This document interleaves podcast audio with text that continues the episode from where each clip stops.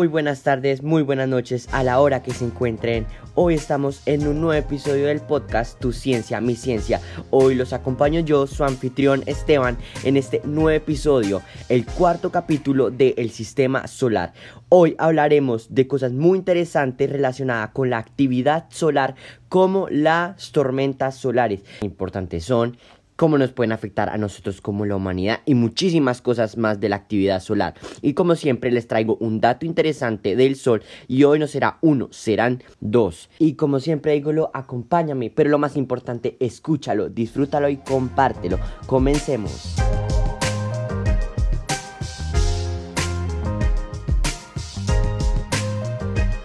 La introducción, el dato interesante de hoy serán dos. El primero, el Sol, como creo que ya lo sabrán y lo he mencionado en capítulos anteriores, conforma el 90, un poquito más del 99% de la masa, 99,80 y pico por ciento de la masa del sistema solar.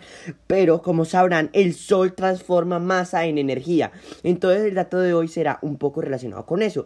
El Sol disminuye cada vez más ese porcentaje, pero en una fracción super ultra mega decimal porque como saben, él transforma masa en energía para poder sostener y no colapsar por el efecto de la gravedad. Entonces su masa disminuye en una fracción muy pequeña comparada con su masa eh, total. Entonces este valor disminuye muy poquito, pero muy poquito. Es más, no se siente casi. El otro dato interesante de hoy es que en el Sol en diferentes partes del mismo rotan a diferentes velocidades. Sí, sí, como escuchaste, rotan a diferentes velocidades. Esto es porque el Sol en su mayor parte está conformado por gases.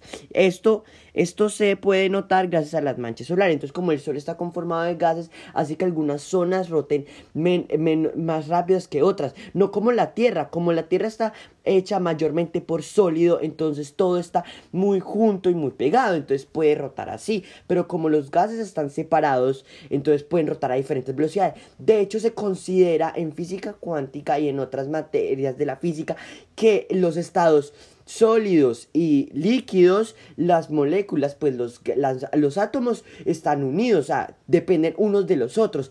Pero en los gases se puede considerar que los átomos son independientes. Por eso los gases son muy buenos para saber qué química se está mirando. Entonces, eso es muy interesante. En los gases, los átomos son casi independientes unos de otros. Por ende, pueden rotar a diferentes velocidades en las diferentes partes del Sol. Entonces es algo muy interesante. Pero bueno, ahora sí empecemos con la materia del capítulo de hoy, la actividad solar. En el capítulo de hoy solo hablaremos de dos tipos de actividades solares que son como las más importantes, que es la eyección de masa coronaria y el cambio de polaridad.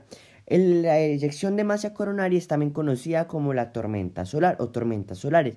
Esta está conformada por, por, partículas altamente cargadas y en algunos casos radioactivas. Radioactivas es que emiten partículas del átomo. También tiene rayos de alta frecuencia, o sea, luz de alta frecuencia como rayos X, gamma y entre otros que también son expulsados desde el Sol. Y además también expulsa plasma, que es gas totalmente ionizado, ¿cierto? Eso sucede cuando la actividad magnética del Sol hace que se formen una especie de bucles de plasma en su superficie. Lo que pasa es que la, en la, la superficie de... A ver, ¿cómo les explico? El Sol también tiene un campo magnético como la Tierra. Y ese campo magnético va cerrando y abriendo bucles. Y estos bucles hace que se empiecen a hacer estos bucles también de plasma. Y cuando se cierran, hacen que se explote y eh, haga que se eyecte masa coronaria, que es eh, pues el, plasma. Cuando la actividad magnética del Sol está en su tope, en su fase más alta, es cuando empieza a haber más tormentas solares y con mayor eh, pues capacidad de daño, ¿cierto? Algo interesante de las tormentas solares es que estas pueden alcanzar millones de grados centígrados. Las partículas cargadas que son expulsadas del Sol por esas, de, estas, de estas tormentas son impactadas en la magnetosfera de la Tierra y por eso es la magnetosfera de la Tierra es, un, es afectada por estas tormentas solares y a veces nos quedamos con apagones y todo ese tipo de cosas, de cosas. Las tormentas solares crean perturbaciones físicas de la magnetosfera terrestre, que es lo que le está diciendo que la reconfigura en ciertos casos y hace que hayan apagones. El incremento en la presión del viento solar inicialmente comprime la magnetosfera ¿qué es lo que hace la reconfiguración? El campo magnético del viento solar interactúa con el campo magnético de la Tierra y transfiere la energía a la magnetosfera terrestre. Y eso también produce las reconfiguraciones, como he dicho ya tres veces. Todas esas cosas y muchas más cosas pasan eh, cuando, está, eh, cuando, la, cuando la actividad solar eh, interactúa con la magnetosfera y esto provoca sobrecargas en las redes eléctricas de telecomunicaciones, de radares, de GPS y a veces hasta daña satélites y los deja sin funcionar por varios tiempo hasta que los arreglen. Ahora bien, el cambio de polaridad, que es el otro que vamos a hablar hoy. El campo magnético del Sol se conforma de la siguiente manera. En el núcleo del Sol, el hidrógeno por sus altas temperaturas provoca que los electrones sean arrancados de los núcleos atómicos, dejando un montón de electrones en torno a los núcleos, ¿cierto? Pero por fuera de los núcleos. Los de los electrones se han desprendido o salido de sus órbitas comunes de los núcleos atómicos. Hace que se forme una capa de radiación eléctrica común, porque los electrones, si no sabían, son la electricidad que hace que funcionen sus solares y todas esas cosas. O sea, cuando ustedes cargan sus tabletas o sus televisores o todas esas cosas, lo que está pasando por la corriente eléctrica son electrones. La fusión de átomos de hidrógeno para formar helio, o sea, fusión nuclear, como ya sabéis, el helio que ha atrapado allí por su haz más denso, o sea, el helio, como sabes, es más denso que el hidrógeno. Esto hace que los electrones compartan estados de energía y en consecuencia sus campos magnéticos sean más densos y potentes. Aquí ganan, como por decirlo así, ganan más energía. Entonces, la densidad de materia que hay en el núcleo del Sol le hace casi imposible escapar a los fotones, como ya sabéis, portadores de esas fuerzas de energía para pues, poder contrarrestar el esfuerzo de la gravedad. De forma libre y directa, o sea, los fotones no pueden escapar del Sol por la densidad.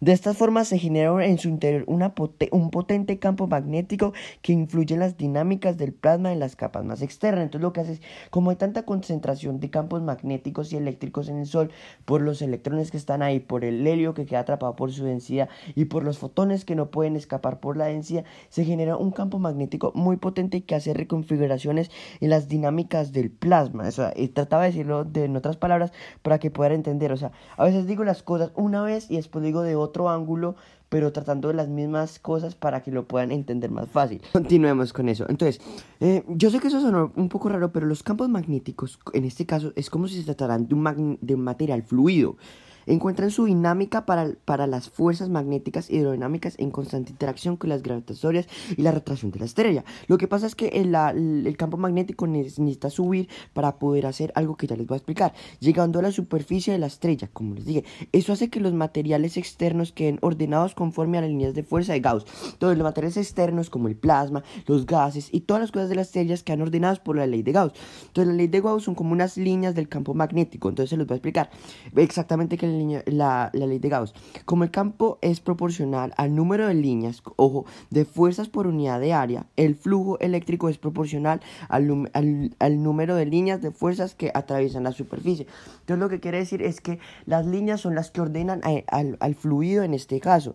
La rotación solar pues, produce que no todas las capas externas giran a la, misma velocidad, como lo que les dije, porque el Sol no está conformado por algo sólido o líquido, entonces giran a diferentes velocidades la rotación y constancia. Por lo tanto, esto genera una descompensación a medida que el material destruido entre los polos de la estrella y el ecuador van perdiendo sincronismo en el giro de la estrella. Entonces, lo que pasa, como les dije, el polo y el ecuador de la estrella empiezan a girar a diferentes velocidades porque no están conectados, o sea, como les dije, están en gas y en plasma. Entonces, por, por, cada ruptura de las líneas del campo magnético se produce un escape las líneas de fuerza de Gauss. Entonces lo que pasa es que las líneas Gauss se empiezan a reconectar porque la ruptura de la simetría pues de, de las velocidades del campo magnético, de, o sea, el, la, la, la, parte de donde sale el polo, que es el, el polo sur y el polo norte, entonces está desincronizado con el ecuador y eso hace una ruptura de las líneas de Gauss haciendo unas explosiones de masa coronaria. Entonces lo que produce eh, las tormentas solares. El Sol se acerca a su máximo desorden de las líneas de Gauss, llega a un punto de tormentas solares de mayor intensidad por consecuencia a la desintegración local de campo de Gauss. Entonces eso también puede producir una desintegración de ese campo, pero las líneas del campo de Gauss se vuelven a reconectar. Es algo muy divertido, pero algo muy complicado, pero cuando lo entiendes de verdad que es lo mejor de este planeta. Y antes de continuar les quería decir algo muy interesante que me encontré en estos días que estaba leyendo unos papers y periódicos también y me encontré algo muy interesante, se llama Misión Espacial descubre hogueras en la superficie del Sol. Lo que quiero decir es que hace, hace unos meses lanzaron una onda espacial a, la, a, pues, a estudiar el Sol. La onda se encuentra a 77 millones de kilómetros del Sol, o sea, a la mitad de la distancia del Sol, porque el Sol está a 150 millones de kilómetros de distancia. Entonces lo que descubrieron es que hay unas pequeñas hogueras, unas pequeñas erupciones dentro del Sol, porque como les dije, el Sol no es perfecto, el Sol no es perfecto, entonces lo que pasa es que el Sol tiene unas pequeñas erupciones. Entonces, esta, esta onda que estaba a 77 millones de kilómetros de la estrella detectó estas pequeñas hogueras. Y hay un misterio muy grande en la astronomía que les dije en el capítulo anterior, que es que eh, rompe también las leyes de la física, que es que el Sol la superficie solar está a una temperatura más baja que la, corona, que la corona solar. Y la corona solar está a millones de kilómetros de distancia del Sol. Entonces, normalmente la, la temperatura disminuye con la distancia. Pero esto no es así. Antes, entre más distancia tenga, eh, la corona está súper lejos y tiene mucha más temperatura que la superficie solar, que tiene unos 5500 grados centígrados de temperatura. Y la corona tiene millones de grados centígrados. Perdón por ese pajarito que está sonando ahí, pero no me deja hablar. bueno, entonces lo que pasa es que las, estas pequeñas erupciones podrían dar una idea de por qué la superficie solar es menos, es menos eh, eh, calorosa que la corona. Eso nos podría dar un indicio, pero solo es una teoría, dicen los científicos. Entonces los científicos dicen exactamente, los científicos creen que podría que las hogueras den efecto al calentamiento de la corona solar, fenómeno hasta ahora inexplicable. La corona, que es la capa más externa del Sol que se extiende a lo largo de millones de kilómetros de distancia en el espacio, llega a millones de grados centígrados, mientras que la superficie solar tiene unos 5500 grados. Esta diferencia es contraria a las leyes de la física, que señalan que cuando más lejos está de una fuente de calor, más, más desciende la temperatura, que es lo que les estaba diciendo hace un rato. Esos mecanismos es algo muy importante, o sea, entender estas pequeñas erupciones nos ayudarían a entender por qué eso es más caliente, pero solo es una teoría, hasta ahora no está cierta, no está comprobado. Pero bueno, hasta aquí el capítulo de hoy de este grandísimo podcast, Tu Ciencia, Mi Ciencia. Espero que les haya gustado, se lo hayan disfrutado y lo hayan entendido. Como siempre, si tienen alguna duda, alguna sugerencia, algo que comentar, me pueden escribir a mi correo electrónico o me pueden escribir en, mi perfil de, Instagram que se llama Tu Ciencia Mi Ciencia. Ahí yo les contesto. Ahí también tengo posts muy interesantes que podrían ir a chequearlos, a verlos. Y bueno, como siempre digo, escúchalo, disfrútalo, compártelo y nos vemos en un próximo episodio de tu podcast Tu Ciencia Mi Ciencia. Nos vemos.